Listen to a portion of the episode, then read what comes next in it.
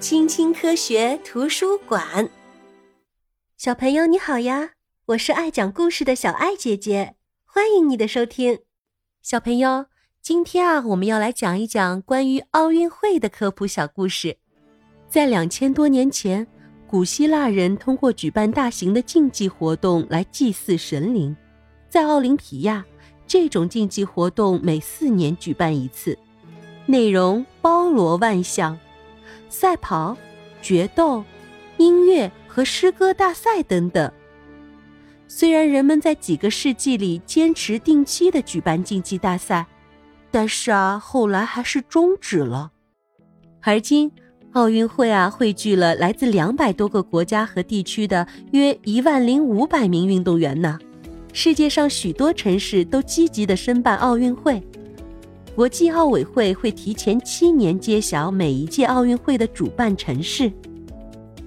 大家抓紧时间，我们啊要建起大型的体育馆、崭新的游泳馆和供运动员们居住的奥运村。在每届奥运会开幕前，人们会在希腊城市奥林匹亚采集圣火，点燃奥运火炬。此后，奥运圣火就从希腊出发，开始了遥远的旅行。最终抵达奥运会的主办城市，在整个旅途中，火炬手们传递奥运火炬，也传递着火炬所象征的和平精神。盛大的节日终于到了，瞧，这就是奥运会的开幕仪式。奥运主火炬由最后一名火炬手点燃，在奥运会期间，圣火啊始终熊熊燃烧。一名运动员代表和一名裁判代表宣誓，在比赛期间遵守公正、公开、公平的原则。瞧，各国代表团入场了，各就各位，预备，跑！田径比赛是奥运会最受欢迎的项目之一，其中大家最期待的要数一百米短跑了。运动员们突破人类奔跑速度的极限，不到十秒钟就能够跑完全程。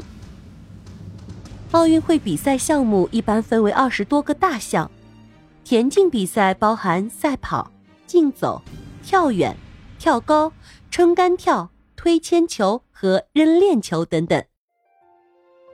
体操运动员们身体柔韧，动作优美。无论在地面上还是在各种体育器械上，都可以做出各种高难度的动作。瞧，双杠运动员不停地做出摆动、腾空的动作，要小心别掉下来呀！呀，这位运动员是不是不满意自己的发挥呀？但没关系，现代奥运之父顾拜旦说过：“输赢并不重要，重在参与。”跳水运动员们做出各种花样动作。观众们聚集在奥运游泳池的四周，为选手们加油助威。谁游得最快，谁啊就是冠军。瞧，参加花样游泳比赛的年轻姑娘们正在跳着水上芭蕾呢。开始，裁判站在榻榻米上宣布柔道比赛开始。柔道选手想要成为冠军的话，不仅要把对手摔倒，还得把对手的背部固定在垫子上一段时间哦。击剑也是一种双人对决的比赛项目，运动员手持花剑、重剑或者佩剑，每当击中有效，指示灯啊就会亮起。如果运动员能够有效击中十五次，那么他就赢了。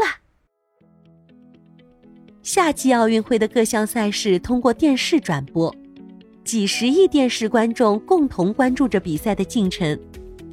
每项比赛的胜出者将登上奥运领奖台，在奥运会中夺冠是每一位运动员的梦想，那将是多么激动人心的时刻呀！残疾人奥林匹克运动会在夏季奥运会举办三周之后开始，残奥会迎来的是高水平的残疾人运动员。参加轮椅赛跑的运动员们需要有一双有力的臂膀，盲人门球比赛是专门为视力存在障碍的运动员准备的，门球内部挂满了铃铛，运动员们必须阻止对方球队攻球进门。每当比赛圆满结束，人们就会载歌载舞、燃放烟火以示庆祝。运动员们最后一次向支持他们的观众致敬。最后，奥运圣火熄灭。我们下一届比赛再见，小朋友，你听说过下面这类奥运盛会吗？这啊是冬季奥运会，在两届夏季奥运会的间隔期间举行。冬奥会迎来的是世界各地的冰上运动和雪上运动的高手。小朋友，你在电视上看过奥运会吗？